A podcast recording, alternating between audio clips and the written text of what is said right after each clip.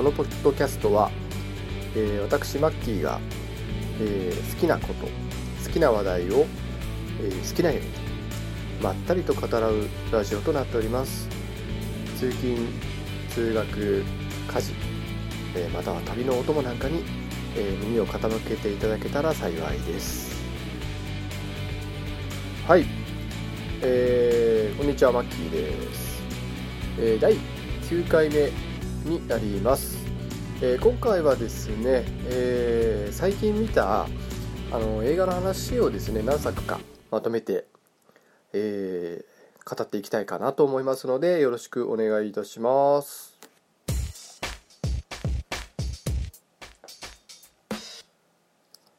はい、えーで今回は映画の話ということなんですけれどもえー、とこれまでまだそれほど映画の話は、え1つか2つぐらいしかして、えーいないんですが、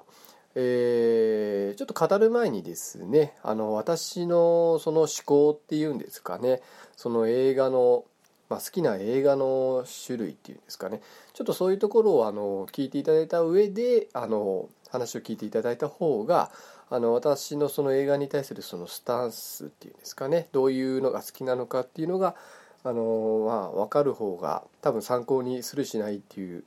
あの判断にもなると思うのでちょっとあの最初はですね私のその映画の思考ですね。どんなのが好きなのかっていうのをちょっと話したいと思うんですけれども、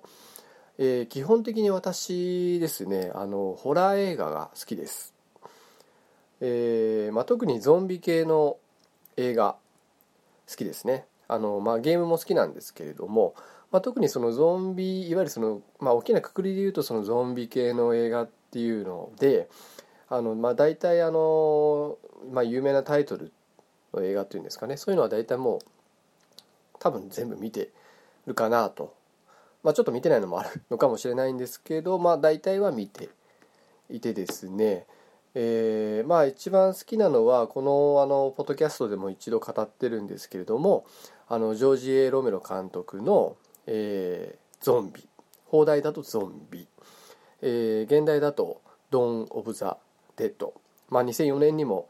まあ、リメイクされてるんですけれども私が好きなのはどちらかというとそのオリジナルの方ですね。ジョージ・エロメロが監督した方が好きで、まあ、あの2004年版の方もあの、まあまあ、ゾンビ映画の中ではよくできてる方だなというあの方だと思うんですけれどもまああのま原作の方がどちらかというと好きですと。あとあの優勢からの物体 X なんかも大好きですね。えーあれは 監督ど誰でしたっけ？えーちょっと後で調べてみますけれどもジョン・カーペンターさんでしたっけ？あの映画もかなり好きですね。えー、とあと何ですかね、まあ、バイオハザードみたいなちょっとあのアクション性が強いのよりも、まあ、ドラマ性が強い映画の方がどちらかというと好きですね。そのあのなていうんですかね。そういうゾンビがこう、まあ、ゾンビなのかまあそのゾンビ菌なのか、まあ、そういったものをあの なんかゾンビじゃなくてその感染者っていう言い方をする映画もあるじゃないですか。その28日後とか28週後みたいな、まあ、あいうのも全然私はありでですね、まあ、むしろそっちの方がリアリティがあるかなって感じるぐらいなんですね。まあ、死者が動いてるっていうよりは、まあ、何かのウイルスに感染した人間が、まあ、同じ人間をこの襲う凶暴になって襲うっていう、まあ、どちらかというとその設定の方がリアリティがあって私はあの好きな方ですね。えーすいません今ちょっとですねあのタイマーがピピピピとなってしまいまして、えーちょっと鍋の火を止めに行きました。えーなどこまで話したかそ なのでちょっと忘れちゃったんですけれども、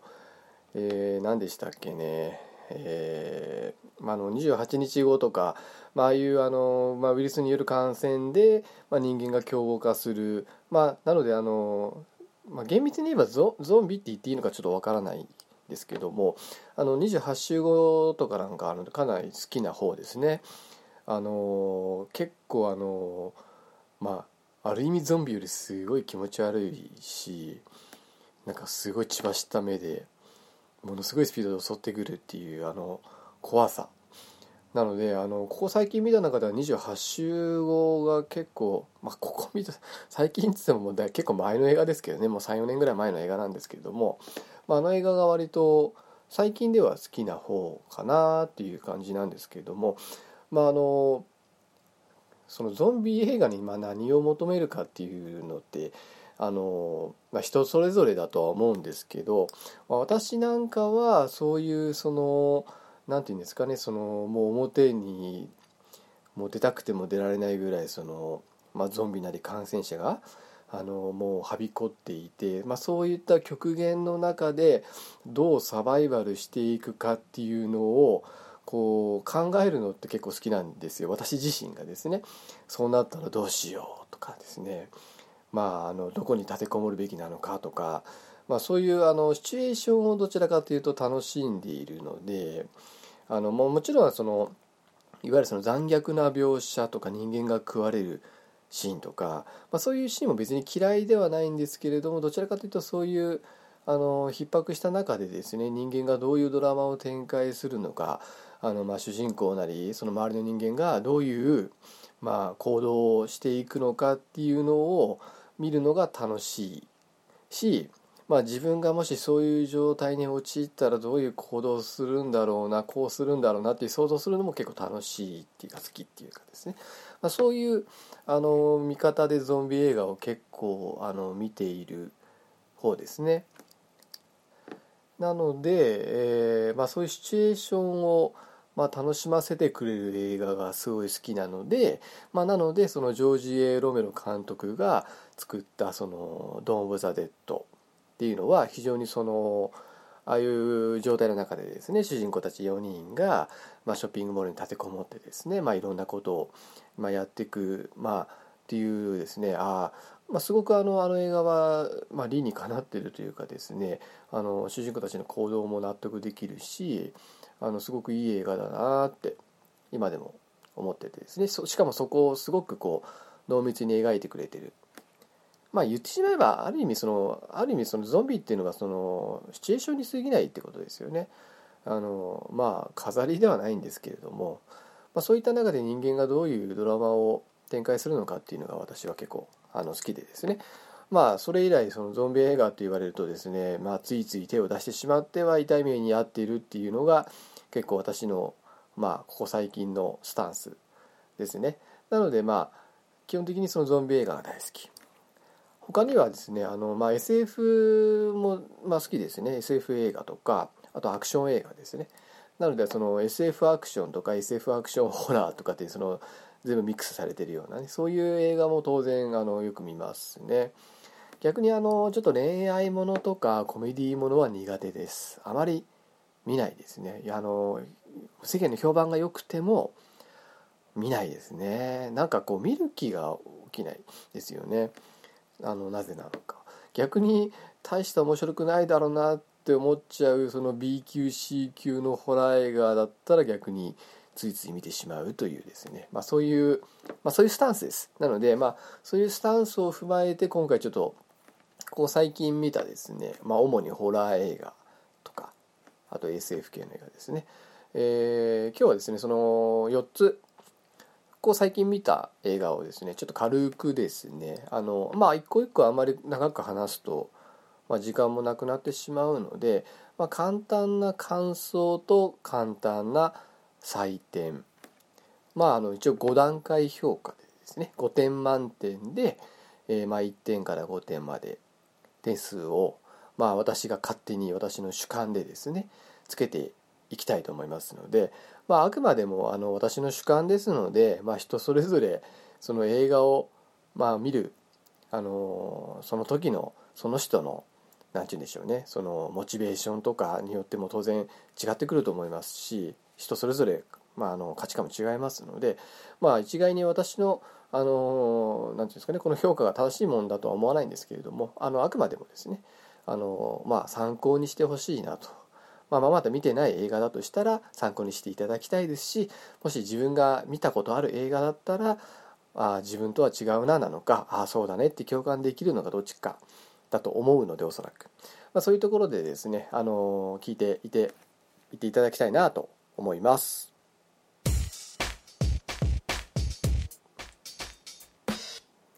はい。ではではここからですね、えー、4つの映画の、え、話をざっくりとしていきたいと思います、えー、まずですね、まあ、割と有名なやつから、えー、話したいと思うんですけれども、えー、1作目 X メンフューチャーパストまああの結構有名なかなり有名だって言った方がいいのかな、まあ、対策ですよね。もうビデオレンタル屋さん行けばもう新作の時だったらドバーンとこう30本40本ぐらい置いてあるレベルの映画なので、まあ、私が語るまでもないかなってちょっと思ったんですけど、あのまあ、せっかく見たのでですねちょっと簡単に話そうかなと、えー、思います。えーとですね、私あの X メンはですねどちらかというとそんなにファンではないです。あの見ましたよ。あの1も映画館で見たし2も映画館で見て、まあ、3はちょっとあの、まあ、もしかしたら家で見たのかなレンタルで見たのかなっていう感じでしかもその後の作品見てません。なんかいくつかありましたよね。なんかゼゼロとか侍とか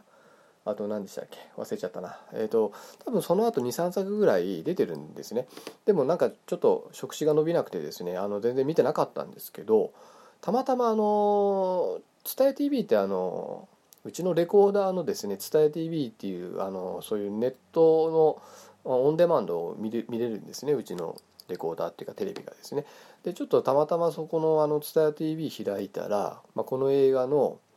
あの予告がやっていてですね。ちょっとあのあなんかいつもと違う感じだなと思って。なんかどうもちょっとあの、まあ、人類でもなくあのなんて言うんでしょうね。こう第三の敵っぽい敵が出てきてどうもそのマグニートとプロフェタプロフェッサー X が、まあ、共闘してその敵に立ち向かうみたいな的な話になったんであなんか楽しそうだなと思って。そういうの嫌いじゃないなと思ってちょっとレンタルしてみようかなとずっと思ってたんですけどもあのちょっと時間が経ってしまってですねようやくついこの間見ました。で感想はですね面白かったですね。あの、まあ、ざっくりと説明あの今ちょっと軽くあらすじ話したんですけれどもえっ、ー、とですねちょっと何も見てないんで言うのでちょっとあの間違ってたらごめんなさい。えっ、ー、とですね確かミスティークというですねあの肌が青色で髪の毛が真っ赤なあの何にでも変身できる女の子いますよね。でその子がそのミュータントがあのそのミュータントと敵対している頭のいい科学者がいるんですね。なんかその兵器とか開発している。でその男を暗殺するんだけどもその時にとっ捕まってしまってですね。で結果的にそのミスティークの DNA その何にも何にでも変身できる DNA をあの悪用されてですね。なんかあのそのミュータントを抹殺する用のなんかロボットを開発するんですね。でそれがですねあのできてしまったがためにですねミュータントがどんどんどんどんこう駆られていってしまって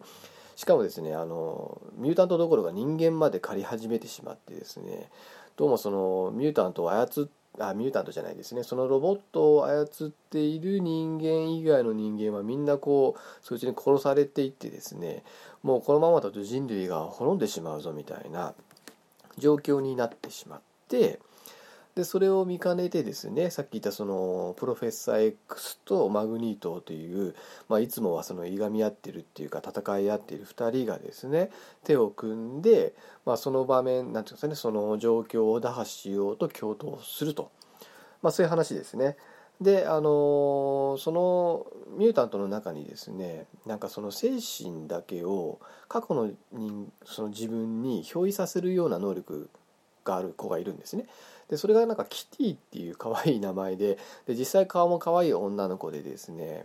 どっかで見たことあるなと思ったらあのエレン・ページっていう女優さんなんですよ。であのゲームの「Beyond」「Two Souls」でしたっけ？っ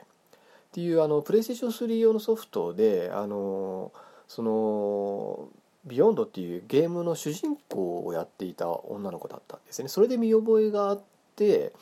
なんかまああのすごい多分今年20代後半ぐらいの女の人なんですけどすごい童顔でですね10代ぐらいに見えるぐらいでですねまあ可愛い顔してるんですよカナダ出身の女優さんだった気がしますね。でその人があのその過去にですね意識だけをこう戻すまああのそういう能力があってですねそれを使ってあのそのミスティークの暗殺を止めようとするんですけどあのその人が言い訳ですね。あのせいぜい数分前ぐらいしか戻せねえよと。ぐらいだったかな？ちょっと忘れたんですけど。なんでそんな 10, 10年20年30年？3 4 0年ぐらい前飛ばすのかな？そんなに飛ばせられる人はいないと。あの精神が壊れてしまうよっていう話をしたらですね。まああのウルヴァリンは俺は壊れないから俺だったら大丈夫だみたいな話になるんですね。まあ、あの彼はあのウルヴァリンってその肉体があのものすごい治癒能力っていうかですねあのこ壊れない体を 持ってるので大丈夫だって。いいそれ精神的なものもそうなの？みたいな感じだったんですけどちょっとツッコミ入れたかったんですけど、まあ、俺だったら精神壊れねえから俺をじゃあやってくれと。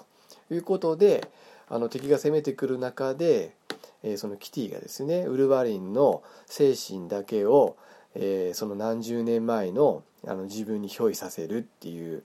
あのことをするんですね。でそれがあの、まあ、言うなればそのちょっと自分で例えるんであれば今のこの意識を持ったまんま小学生になるみたいなもんですね。なので、えーとまあ、ウルヴァリンってしかも年を取らないらしいんですよ。なんで見た目は全く一緒なんですけどその時の自分に憑依して、えー、その今の自分の意識を乗り移に乗り移乗り移るっていうんですかね。でそれで、えー、そのプロフェッサー X とマグニートに会いに行ってですねで一緒に戦ってくれと未来はこうなってるからそれを止めなきゃならないって話でまあその過去に戻ってドタバタするっていうようななんかどっかで聞いたことあるような展開なんですね。ええあのいわゆるそのターミネーターっぽい要素ですね。あの過去に戻ってなんかして未来を変えるっていうあのしかもそのロボットがいてみたいななんかちょっとターミネーターっぽいですよね。だからちょっとなんかどっかで聞いたことあるような設定だななんか思いながらも見てました。しかもその精神ですね。その精神だけ戻すっていうなんかちょっとある意味ちょっとマトリックスっぽいっていうかですね。でちょっとその過去のそのドタバタ劇まあドタバタ劇って言ったら悪いんですけど、まあ、そのミスティークをですねあの暗殺させないがためにですねこういろいろあの、まあ、いろんな行動をそのウルヴァリンたちがやると。で一方でその未来ではですねそのなんかその強い敵名前ちょっと忘れちゃったんですけどそいつがですねあの23体来ただけでももうあの全滅するのにですねそれとかいっぱい飛んできてですね、まあ、未来はもうえらいことになっててどんどんどんどんみんな死んでしまってであの守り固めてるんですけども扉も破られてしまいそうな感じでっていう感じでこうどんどんどんどんこう話が進みながらどうなるんだどうなるんだっていう感じでこう話が進んでいくのであの見ていて飽きるとこもなかったですね。なんであの結構楽しんで見れました。であのミスティークっていうそのさっき言ったようにあの体がなんかちょっとこう青色っぽくて髪だけ赤いんでなんかものすごいすごい色の組み合わせも悪いっていうかですね見た目ちょっとグロテスクな感じなんですけどなんかそのミスティークがですねあのだんだん見てると可愛く思ってきました後半。表情とか見てるとですね。ちょっとあのアバターのナビを思い出しましたね。最初ちょっと気持ち悪いなと思ったんだけどだんだん見てると可愛く感じてくるっていう、まあ、あれにちょっと似てるのかな、まあ、そういうのもあってですねあの割とこう入り込んで私は見れてですねあのまあ割と楽しめたなっていう、まあ、アクションもいいですし。まあ実際映画館で見るべき映画だなっていう感じでしたね。あのせっかくだったら映画館ででかい画面で見た方が多分迫力もあって楽しかっただろうなっていう映画でした。でもあのすごい楽しめてですね。あのその2人が強調しているあ強調じゃないですね、えー、共闘しているっていうシーンもなんかすごいあの新鮮で良かったですね。すいません。ちょっと今後ろで変な音が流れてましたのでご飯が炊けた音です。すいません。まあそんな感じであのこの映画すごい楽しめたんであの X メン嫌いじゃない人はぜひ見た方がいいと思いますね。あのすごい楽しみましたし、まあ、X メンあまり見ない人もですねあのすごい良質な SF アクション映画だと思うのでぜひ見ていただきたいなと。でなので私の評価としては、まあ4点ぐらいですかね。5点中4点。あのまあ、もうちょっとつけてもいいのかなと思うんですけどもあのまあ期待通りぐらいだったんですよね。期待以上ではなかった。あ期待通りに想像していた通り面白かったっていうところで、まあ、ちょっと4点止まりかなと。もう期待以上に面白かったってだったら5点つけるんですけど、まあ、そこまではちょっといかないかなっていうところで、まあ、4点ですかねっていうとこです。はい続いて、えー、VHS ネクストレベル。これホラー映画です。あのこれしかもですね VHS ネクストレベルっていうのとですねもう一個違う名前のがあるんですよ。ちょっと名前忘れちゃいましたけどちょっとあの2つあるんで、まあ、間違えないでくださいね。で実はシンドロームってやつですね。VHS シンドローム。と、えー、この VHS ネクストレベルでですねこの2つまあどっちも見たんですよ私。なのでまあ実質これ2本分の話なんですけれどもあのどんな映画かというとですねあのどちらもまずあの一本の話があるんですね、まあ、主人公って言っていいのかもしれないんですけど。でその人たちが、まあ、ある場所に行ってそうするとその VHS っていうその昔のビデオテープがですねいっぱいこうなんかですねこう積んである部屋に行くんですね。でそこでそのそこに置いてあるビデオを、まあ、見ることになるんです。一本一本。ガチャって入れて再生ボタンポチッでそうするとあのオムニバス形式にあの話が始まるんですよ。でそれがまあ計4本か5本5本ぐらいあったかな？っていうのをですねあの要はその1本見てはなんだこれなんか変だぞ。でもちょっととりあえず次のも見てみるこれも見てみるかみたいな感じでこう何ていうんですかねその劇中の中の人が見ているのを見ているみたいな、うん、なんかそんな感じの映画でですね。なんでその基本的にそのオムニバスなんですね。あの多分ちょっと短めの20分とか15分とかそのぐらいですかね。程度のあのその短いストーリーをこうどんどん見させられるっていう映画ですね。なのであのまあオムニバスなんですけどあの感想としてはですねまあどれも割と面白かったです。中にはちょっとしょうもない感じのもあったんですけどまあ短い割にはよくできていてですねあのなかなか面白かったと思いますね。あのいろんなジャンルのものがただ単にこうママーダーものっていうかその人殺しのものもあればなんか悪魔っぽいのとかあとゾンビものもなんかあったりしてですねなんかバラエティーに富んでいてなんか監督も違うのかもしれないですねそれぞれの。であのシンドロームの方であの印象に残ったのはその最初の1作目っていうかですね1本目のやつですね。ちょっとタイトル忘れたんですけどなんかあの要はなんかナンパした女の子まあ男2人がですね女の子をナンパするんですよ1人。でそしたらですねそいつが、まあ、化け物だったっていう話なんですけどそいつがですねあのもう化け物になる前から顔がすげえ怖えなと思ってたんですけど化け物だったらもっと怖くなりました。ちょっと笑っちゃうぐらい気持ち悪かった。でまあそれだけちょっとすごい覚えてます。でネクストレベルの方はですねあのなんかなんとかライドオンなんとかっていうですねあのなんかあの自転車オフロードの自転車をそうあ、まあ、ヘルメットにそのカメラつけてですね CCD カメラつけてでその自分の走りを撮っている人がですねゾンビか ゾンビに感染してしまってですね森の中で。でその人がどんどんこう人間を襲っていくっていうのをまあ、ポイントオブビューっていうんですか？あの POV っていうんですか？あの要はそのカメラを通して見見させられてる感じなんですね。それがあの斬新で面白かったんですよ。というのもですねあの普通ポイントオブビューって感染してない側が撮ってる視点なのが多いじゃないですか。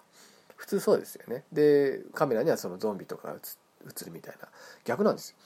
ゾンビ側の視点なんですね。ゾンビがたまたまつけている CCD を流してる感じなんで視点が逆なんですね。どんどんこう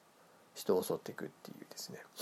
そこがちょっと斬新で面白かったですね。まあそんな感じでですねちょっと一個一個言っていくと時間かかっちゃうんでちょっと端折りますけどあの一本一本まあまあ面白くてですね割と私は楽しめましたね。なのでこの VHS ネクストレベルは4点。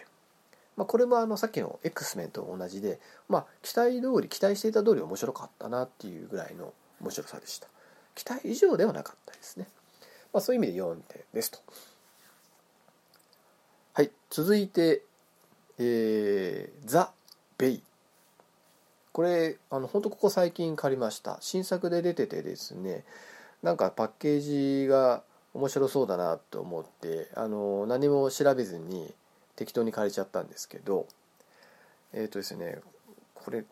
なんかですねあの一応その映画のあの手法はですねあのドキュメンタリータッチで描かれてるんですよ。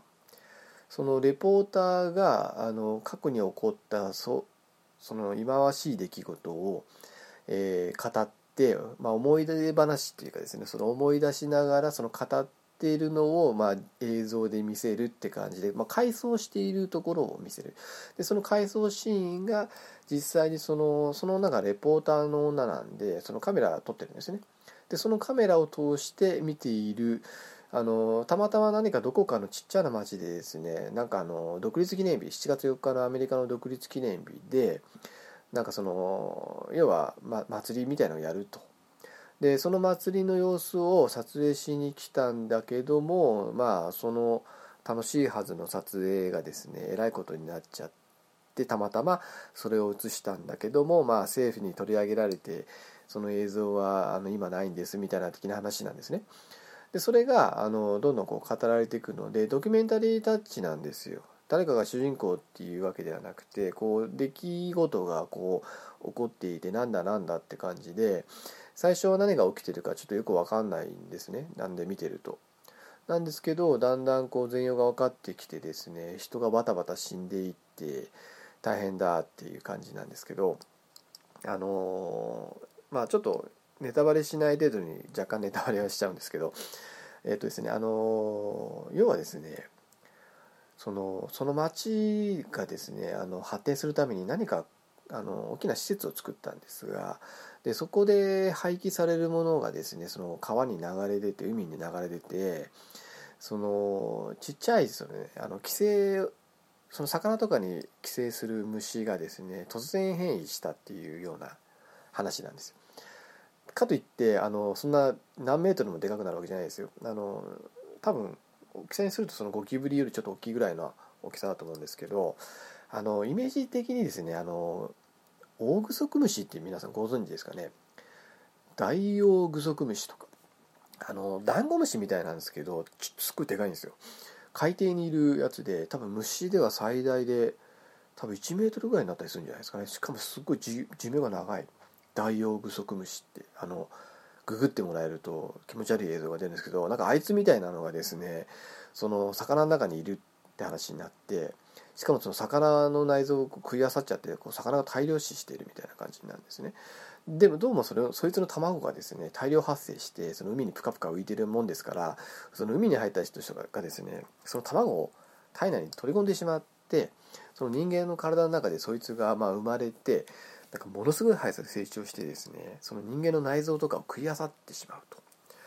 ていうのが発生するっていうのをなんか淡々と語ってるんですね。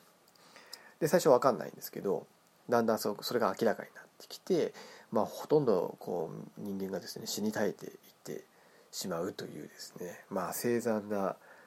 事件が起きてまあちょっと普通なんかの感染者なのかなと思っていたら実はその 虫虫でしたみたいな、まあ、寄生寄生虫っていうんですかねでしたみたいな感じの映画でした。まあ、あのグロスさもまあまああるんですけどそれほどでもないですね。しかもあのそのドキュメンタリータッチなんでそのハラハラするシーンとかも特になくてなんとなく淡々としてますでああってなんかうんと思ったらもう終わっちゃったって感じなんでなんかもうちょっと演出をどうにかすればもうちょっと良かったのになっていうまあ感じですねそんなにあの見ててつまんなくてこう停止ボタンを押したくなるほどでもないんですけど、まあ、ちょっと工夫があればよかったのになーっていう感じですね。まあ、なので、この映画は、え5点中3.5、ザ・ベイですね。3.5点にしたいと思います。はい、続いて、最後の映画ですね。えー、オープングレイブ、えー、感染という映画です。えー、これもですね、最近出たばかりの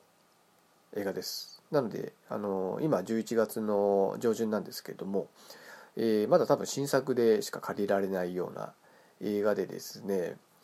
でこの映画実はゾンビ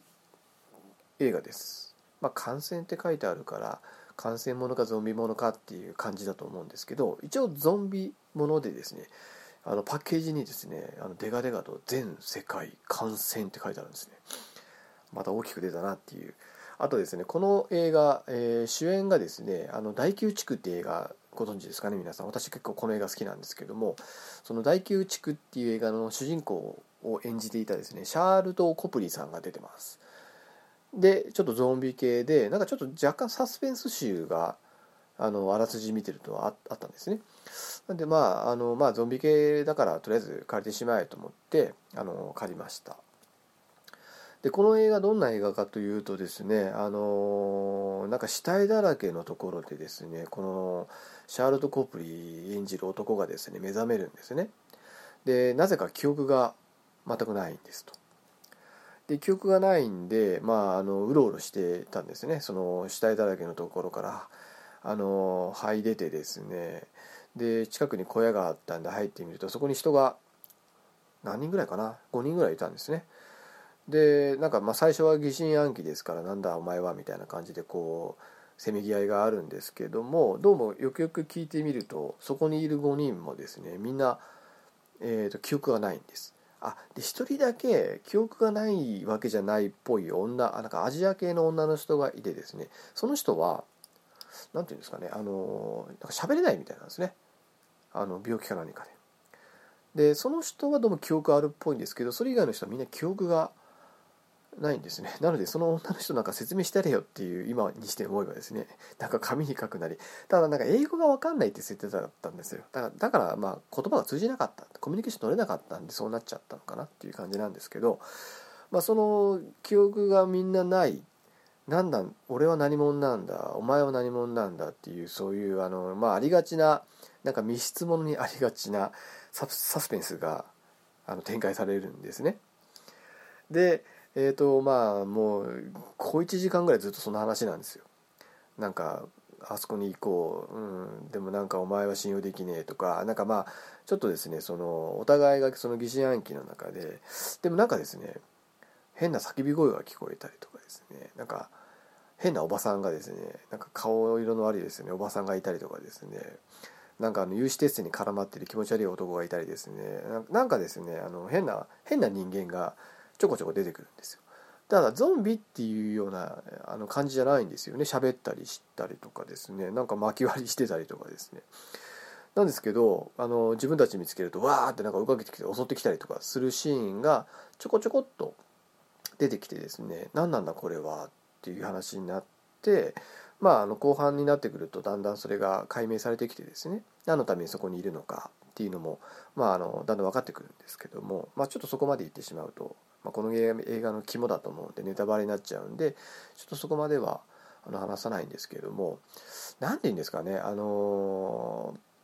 私の感じとしてはその全世界感染とか、まあ、そのサブタイトルって感染って出てるからそういう系の映画なのかと思いきやですねサスペンス9割、まあ、ゾンビもの1割感染もの1割って感じです。なのでこの映画の中でほとんどゾンビは出てこないです。こう人を襲ってくるゾンビっていう意味では本当にちょこっとしか出てこないんですよ。しかもその全世界が感染してるなんて描写も全くないです。ないので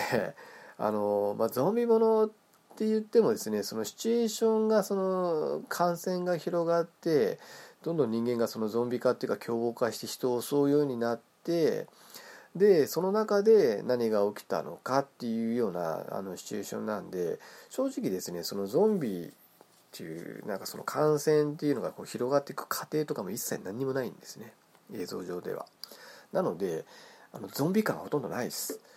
なのでサスペンス本当サスペンスですねサスペンスありがちなそういう密室サスペンスに、まあ、ちょっとゾンビテイストを加えた感じなので、まあ、正直ちょっとゾンビものを見た私あのゾンビものを見たいと思っていた私にしてみるとちょっと不満が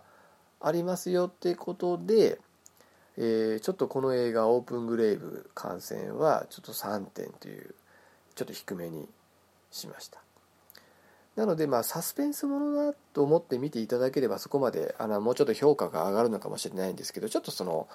タイトルなりパッケージが悪いですね。あれではちょっと勘違いしちゃうんじゃないのかなっていうまあ私が勝手に勘違い勘違いしただけだっていう話もあるんですけどね。まあそんな感じでこいつはちょっと一番この中では低い3点をつけさせてもらいました。